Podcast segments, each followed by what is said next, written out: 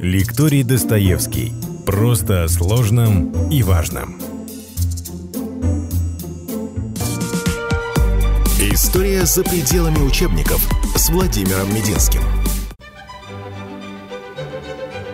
Екатерина II. Империя расширяется. Дорогие друзья, добрый день. Итак, Екатерина приходит к власти в возрасте 33 лет. Чтобы было проще, мы будем говорить по направлениям. Первое направление – Польша. Первая серьезная проблема внешнеполитическая перед молодой императрицей. В Польше всегда ситуация противоречивая, сложная, государство нестабильное, центральной власти нет, уродливый симбиоз монархии дворянской республики, местное население в еще худшем положении, чем в России, то есть там совсем ужас-ужас. Там ко всему прочему добавлялось еще и религиозное угнетение и национальное угнетение. В 1763 году, вскоре после смерти польского короля Августа III и сразу возникшей после этого раздорами и интригами, Екатерина приводит к власти в Польше, там всегда была сильная русская партия, ну, кого она могла привести к власти? Ну, женщина молодая. Конечно, человека, который был глубоко симпатичен. Польского аристократа, красавца, умницу и своего бывшего фаворита не забыла. Станислава Понятовского. Коронует его в 1764 году. Он становится неплохим королем. Он хочет, чтобы у него был мир, порядок в стране. И хотя он очень благодарен матушке Екатерине, своей покровительнице, горячо любимой. Он помнил эту связь. Но, конечно, мира и порядка не хотят польские магнаты. Их интересуют свои собственные, не национальные интересы. В этом, в общем, всегда была у Польши проблема. Собирается Сейм спустя несколько лет, высший сословно-представительный орган Польши. На Сейме этим обсуждается будущая судьба государства. Как жить дальше? Разные партии. Есть русская партия, которая хочет, чтобы Польша находилась в векторе русской политики. Была независимым государством, но верным нашим союзникам. Единая Польша, обращаю внимание. Мы хотим одной Польши. Единой. Есть французская партия. Где Франция, где Польша? Но французы всегда интриговали при польском дворе. Есть э, прусская партия, австрийская партия и, конечно, партии своих собственных магнатов. Да, очень большая, очень серьезная партия у Павского престола, у Рима.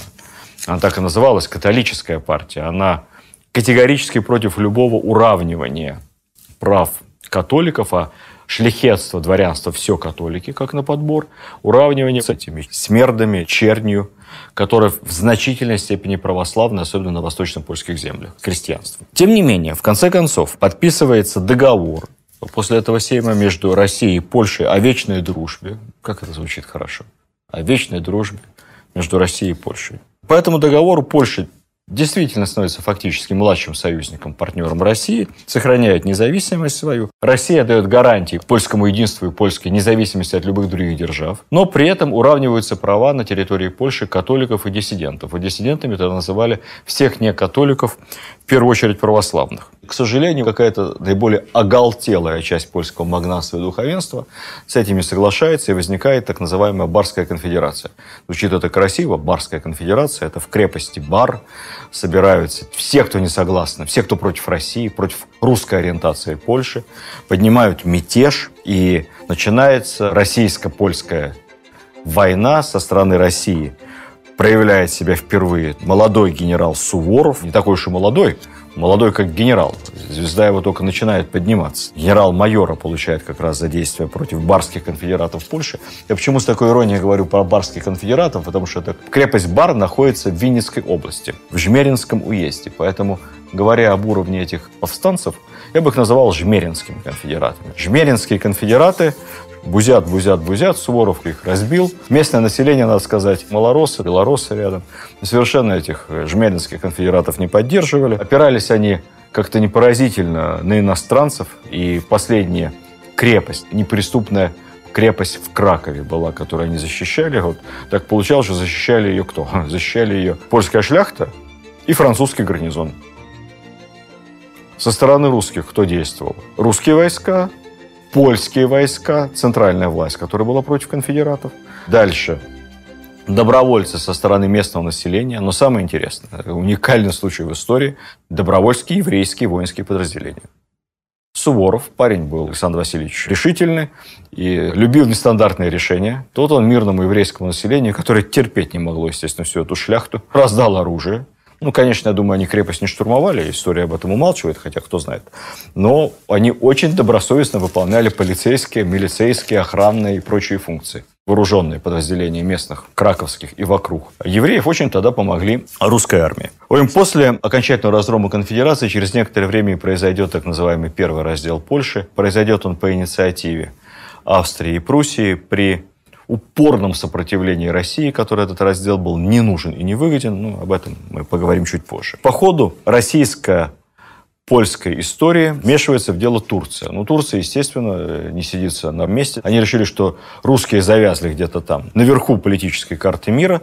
И вот самое время что-нибудь у России отобрать. По инициативе Турции начинается первая из екатерининских русско-турецких войн. Я не буду долго об этом рассказывать, поскольку все это проходит в школе. Буквально несколько эпизодов. Первое. Екатерина и Алексей Орлов, брат ее фаворита, умница-красавец, предлагают такой нестандартный тактический ход – напасть на Турцию не как обычно, через Крым, через Молдавию, Валахию, как-то там давить на нее с севера, а напасть на Турцию с тыла, со стороны Греции и Средиземного моря.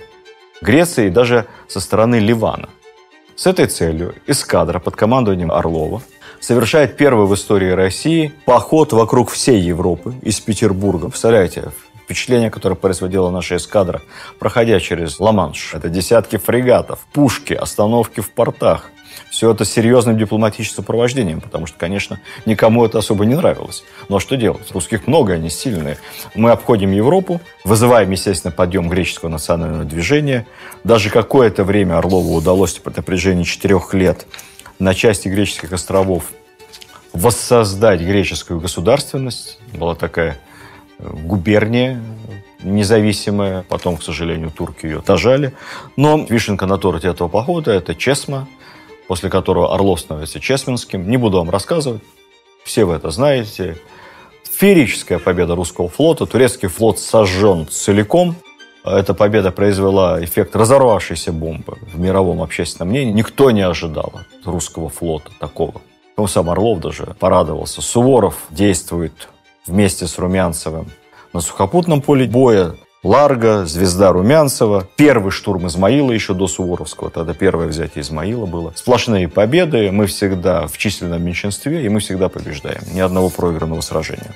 Так, собственно, первое из екатерининских русско-турецких войн путем долгих, сложных дипломатических переговоров завершается миром с большим количеством уступок в пользу России, в том числе и главной уступкой – это признание независимости Крыма. Так, внимание, Крым является официальным, по сути, протекторатом Османской империи, вассальная территория. Крым признается независимым. Екатерина съедала врагов по кусочкам, не сразу, он как бифштекс нарезал их. Она еще не решила до конца, нужен ей Крым или не нужен. Крым это не Крым, я еще раз подчеркну. Крым это плюс при Черноморье и Кубани.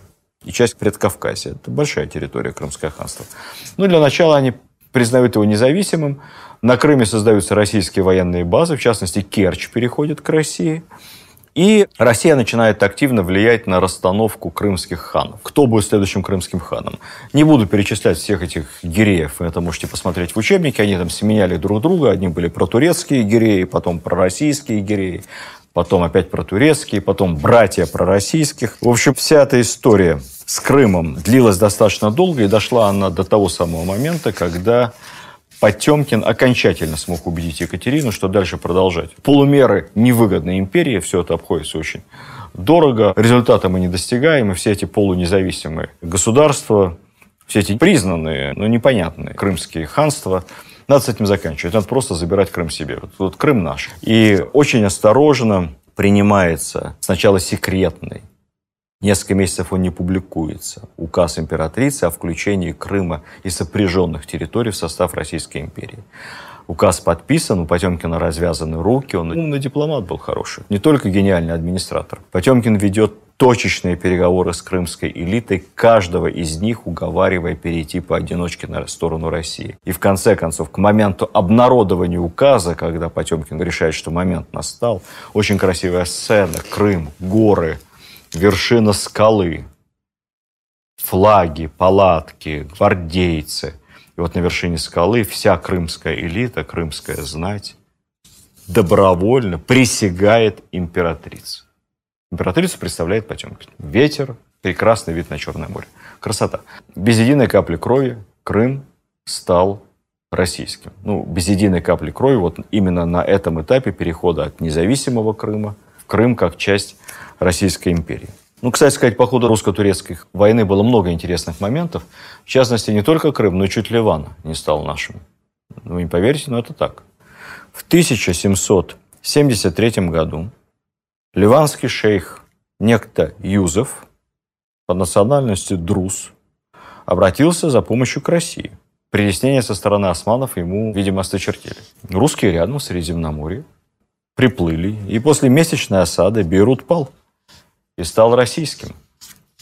Ливанский шейх официально обратился к Екатерине II с просьбой присоединить Ливан к России на правах либо губернии, либо вассальной территории.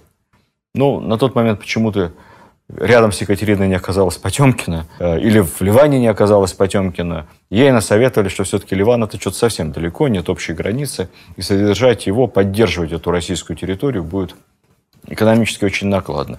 В общем, это будет очень по-британски. А все-таки Россия никогда не заводила колонии, оторванных от своей территории по британскому образцу. Екатерина отказалась от Ливана, поблагодарила за доверие, как говорится, но сказала, нет, нет, нет, чем могу, помогу, но вы сами, пожалуйста, дальше. Итак, Ливан не стал нашим, а жалко. Вот представляете, сколько история бесконечных конфликтов 20 века вокруг Израиля, Палестины, Ливана, Сирии – это значительная часть современной истории. И вся эта современная история могла бы быть совершенно иной, если вы можете себе представить Ливано-Сирийский Иорданский федеральный округ. Если бы Екатерина приняла тогда другое решение, кто его знает.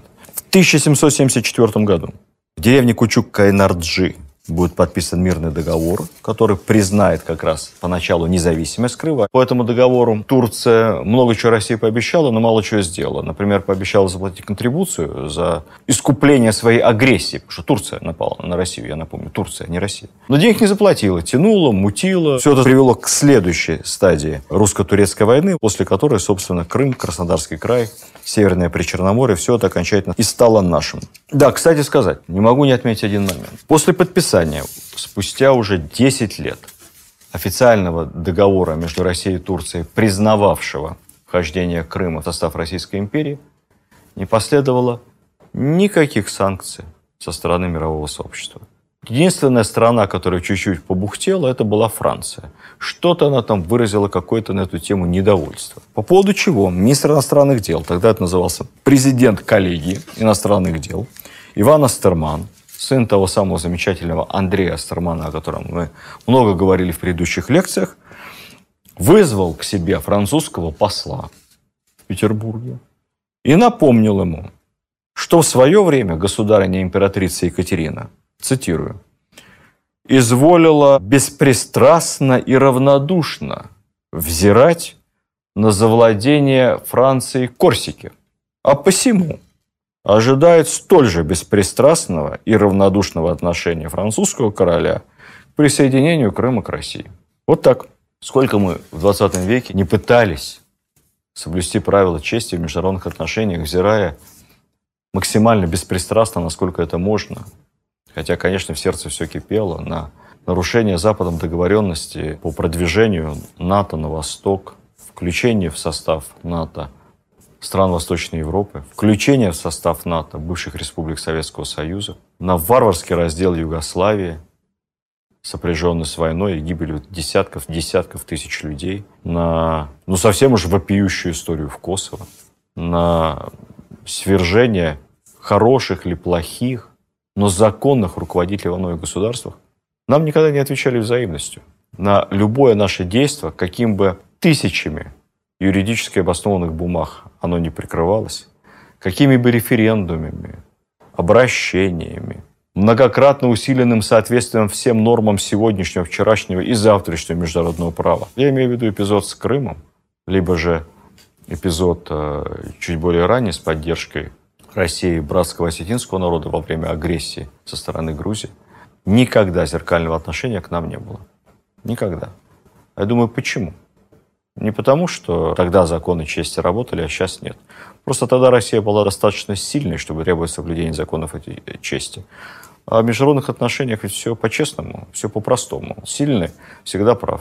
Если мы хотим, чтобы к нам относились так же равноправно, беспристрастно и равнодушно, как во времена Екатерины, когда она так вот щелчком по носу французскому королю указывала, как ему вести себя по отношению к России – Добиться это очень просто. Надо быть такими же сильными, как была Россия во времена Екатерины. Это отступление. Но я уверен, у нас еще все впереди. Что произошло с крымскими элитами после присоединения? Обращаю внимание, Россия, как всегда, действовала здесь мудро. Всем крымским татарам, всем дали соответствующие равные права в России. Крестьяне стали крестьянами, но крепостного права в Крыму не было. Они остались государственными крестьянами. Дворянство, крымско-татарское дворянство получило все права российского дворянства. Все землевладельцы, все, кто владел землей, все эти права были подтверждены, и они сохранили свои земельные владения в составе России. Никаких ограничений в части вероисповедания, никакого, естественно, преследования правоверных. Пожалуйста, молитесь, стройте мечети, делайте, что хотите. Империя за многообразие. Единственное, что земля, которая принадлежала самому крымскому хану, вассалу Турции, а также земля тех крымских феодалов, которые не захотели перейти в русское подданство, а эмигрировали в Турцию, ну, вы сами виноваты. Все как в 2014-м. Эта земля стала имперской собственностью. Вы сами ее бросили.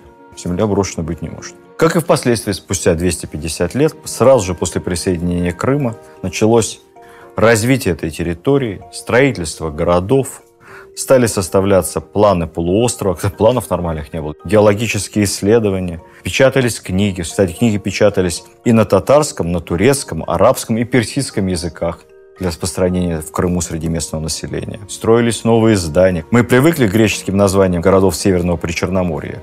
Севастополь, Симферополь, Херсон, Мелитополь, Феодосия, Евпатория. Вот эти города обретали греческие названия, либо восстанавливали старые греческие названия с большой перспективой, проектом и воссоздания Византийской империи. Следующий шаг Потемкина, следующий шаг императрицы. Кстати, под особой опекой Потемкина находилось и строительство Севастополя. Севастополь в переводе с греческого, ну, там есть разные варианты. Это либо величественный город, либо святой город, город достойный поклонения. Но он, собственно, таким и стал. Южная столица России, по крайней мере, точно главная южная военно-морская база России. Нам казалось, что крымский вопрос решен. Но туркам так не казалось. И, как всегда, Турция попыталась взять реванш. Спустя буквально несколько лет, 1787 год, начинается новая турецко-русская война. Опять Турция нападает на Россию. Война, которую назвали Потемкинской. Ну, подзуживали турков, естественно, англичане, подзуживали французы, все им обещали помощь. На нашей стороне были австрийцы. Ну, как обычно, все в этой войне пошло не так. Сначала австрийцев немного турки потеснили, но потом в дело вступил Своров, в дело вступил Потемкин, в дело вступил Ушаков, и прозвучали те самые триумфальные имена, которые должен, собственно, помнить у нас каждый школьник. Рымник, Факшаны, Очаков, Измаил. В 1791 году на территории современной Румынии, там была русская база, территория, управляемая Потемкиным, в Яссах, подписывается очередной Ясский мирный договор, по которому за Россией окончательно закрепляется все Северное Причерноморье, весь Крым, Кубань. Граница с Османской империей отодвинулась до Днестра.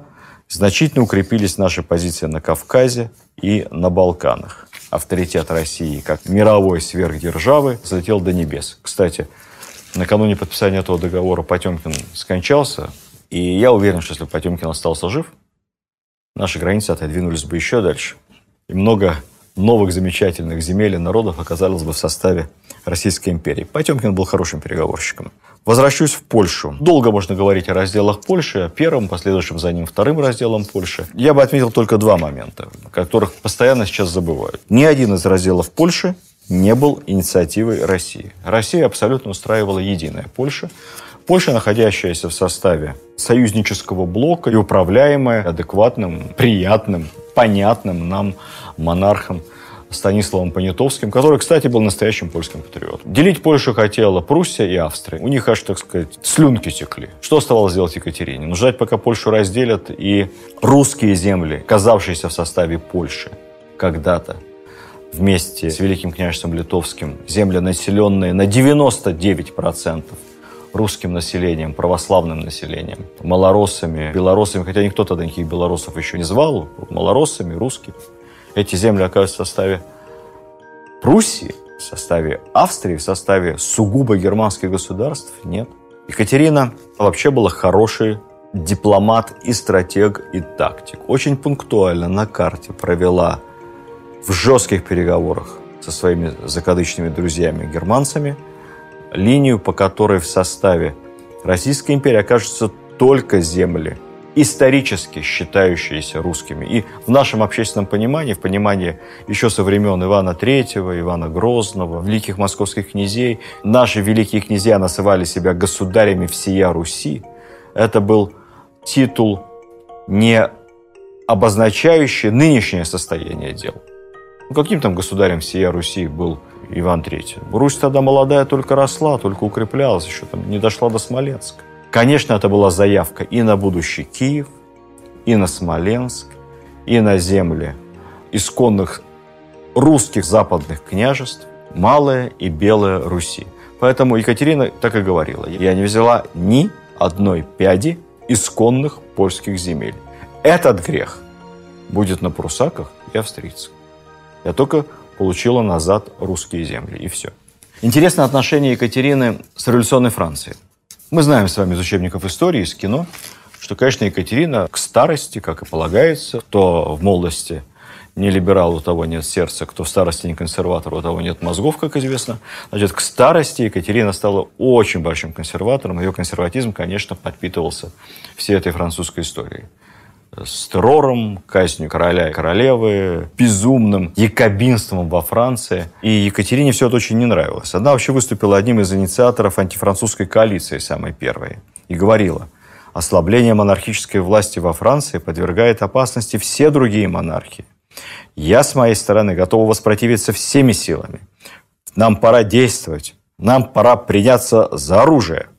Она отказалась от всех заключенных с Францией договоров.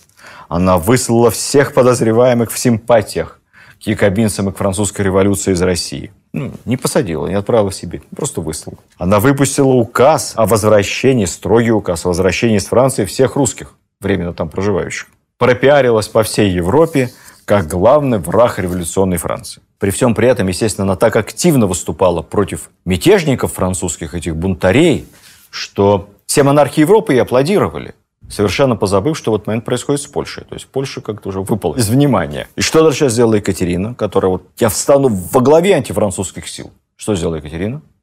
Ничего не сделала. Ни один русский солдат при Екатерине не отправился на войну с революционной Францией. Она использовала все возможные отговорки и проволочки, чтобы не ввязываться в войну, которую начали монархии Европы против Франции. На словах она жестоко осуждала революционеров.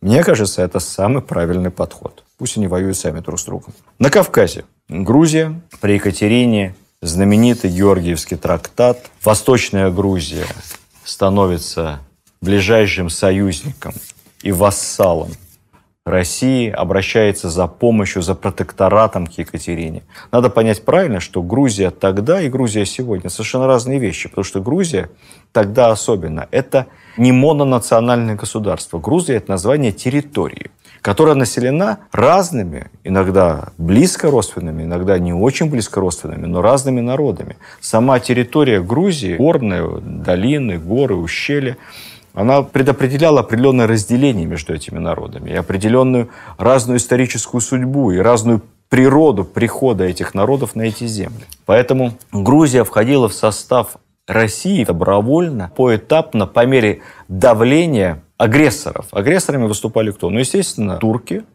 и, естественно, персы.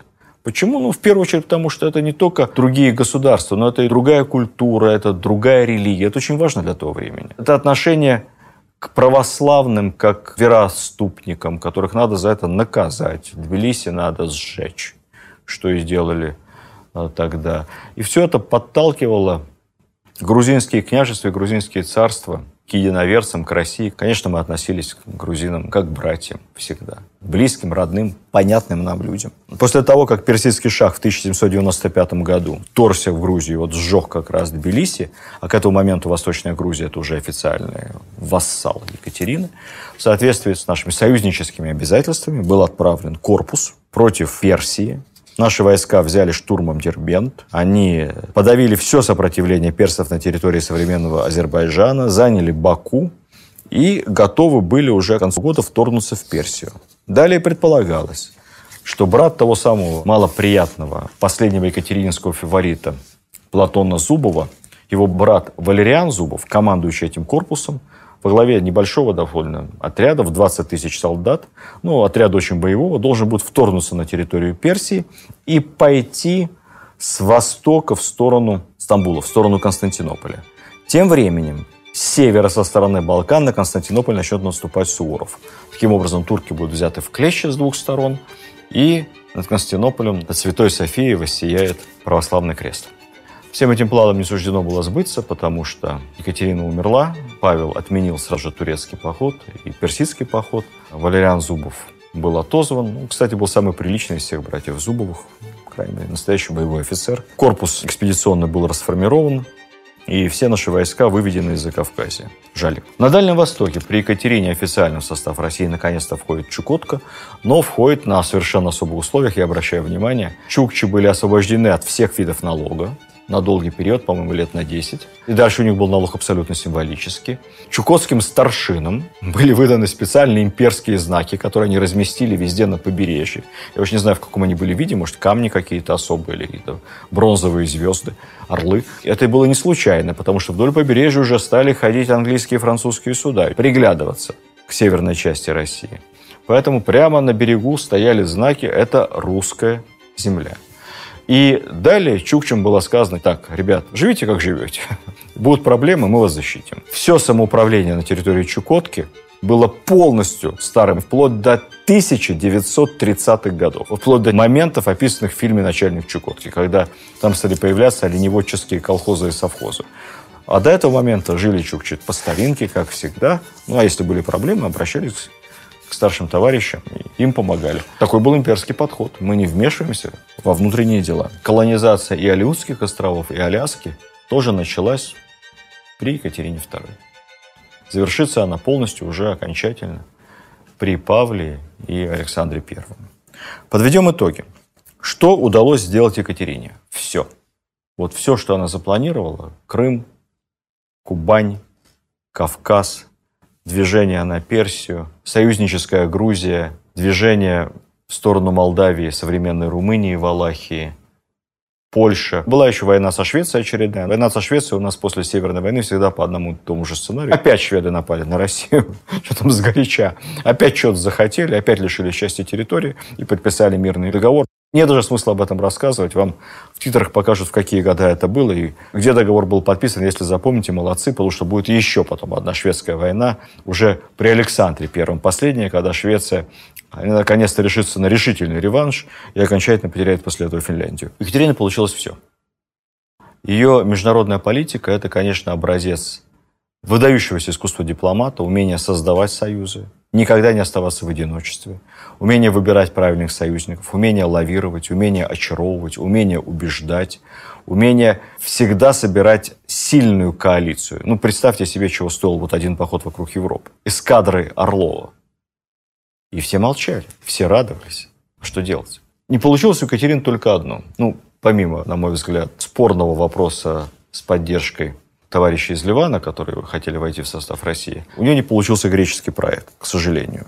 Это был проект совершенно не утопический и совершенно не фантастический. Он был разработан на бумаге вместе с Австрией. Кстати, Австрия выступала нашим главным союзником по этому греческому проекту. Предполагалось разгромить Турцию окончательно, изгнать турок из Европы. Австрийцы хорошо помнили, как турки стояли под стенами Вены в свое время. Возродить Византийскую империю, провозгласить внука Екатерины, великого князя Константина, византийским императором, естественно, в столице Константинополя. На месте Бессарабии, Молдавии, Валахии должно быть воссоздано древнее государство Дакия, Помните замечательные фильмы про даков? И Римскую империю. Посмотрите. Некоторую часть небольшую Балканского полуострова, западную, там сложная очень такая история, там, где сейчас Словения, Хорватия, часть Черногории, вот это побережье с многонациональным составом, эта часть, предполагалось, отойдет к Австрийской империи, усилит ее позиции в Средиземноморье. Вот и не получилось, это просто не успели. Во всем остальном сплошные победы.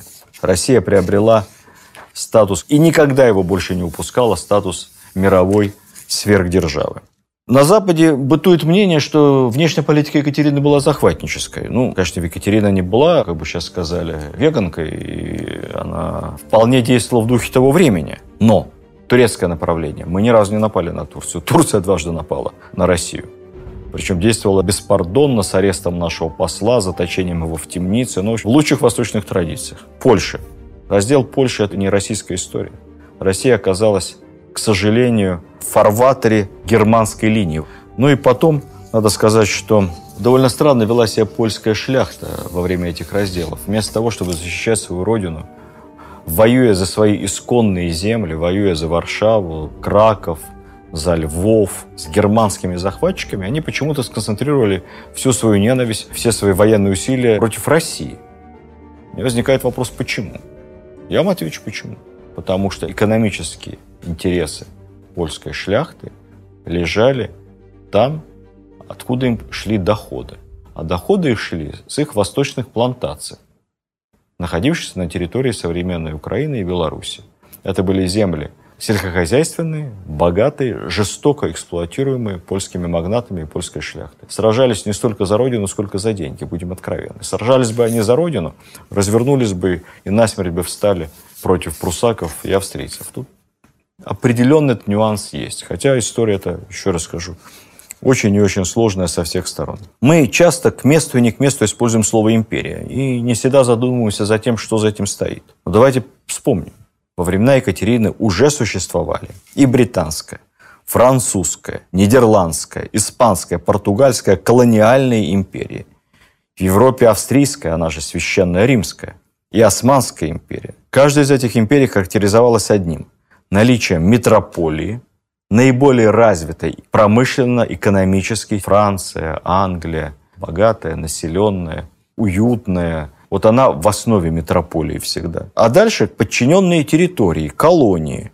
Никто не скрывает, что колонии нужны не для того, чтобы их развивать, а колонии нужны для того, чтобы на них зарабатывать. Ну, можем говорить жестко, чтобы грабить местное население. Вспомним с вами Индию, лунный камень и все остальное. Можно говорить мягко, чтобы просто выращивать там специи, кофе, бобы. Слава богу, местная рабочая сила ничего не стоит. Рот откроет, расстрельная команда наведет порядок. И все это вывозить в Европу, продавать подороже, поскольку себестоимость близится к нулю производства. В этом смысле Россия, конечно, не Европа. В этом смысле Российская империя совсем другая империя. Во-первых, у нее не было метрополии в классическом смысле этого слова. Потому что центральные российские земли – это земли неудобные, тяжелые. Вообще у России не было такого благоприятного экономически развитого центра, начиная с которого могла бы развиваться она как империя. Даже возьмем с вами Италию, это благоприятный центр для развития Римской империи. У России было все иначе. Уникальная империя, которая развивалась в исключительно неблагоприятных географических и климатических условиях. Далее. Все территории, все народы, которые входили в состав Российской империи, составляли всегда единый государственный механизм, единые органы управления, единые права. Более того, как мы с вами показали, присоединяемые народы, как правило, получали, к сожалению, но получали больше прав и больше привилегий, чем имперский народ, чем коренные жители центра Российской империи. Такое устройство позволяло сформировать многонациональное, многоконфессиональное государство – в котором каждый из присоединенных народов абсолютно искренне и за интерес, не за страх, а за интерес работал на усиление империи, на ее приумножение, вносил свой вклад. И вот такой же страной стал со временем и фактически преемник Российской империи Советский Союз. Такой же многонациональный, многоконфессиональный остается и правопреемник СССР, современная Российская Федерация. Ну да, мы в названии нашей страны не упоминаем слово «империя», потому что у нас империя – это что-то такое обязательно монархически страшная. Но вообще империя к форме правления никакого отношения не имеет. Империя – это не форма правления. Форма может быть любой. Республика, монархия, конституционная монархия, хоть джамахирия. Империя – это большая территория, объединенная сильной государственной властью, где проживает много народов разных вероисповеданий, объединенных одной сильной идеей и единой культурой.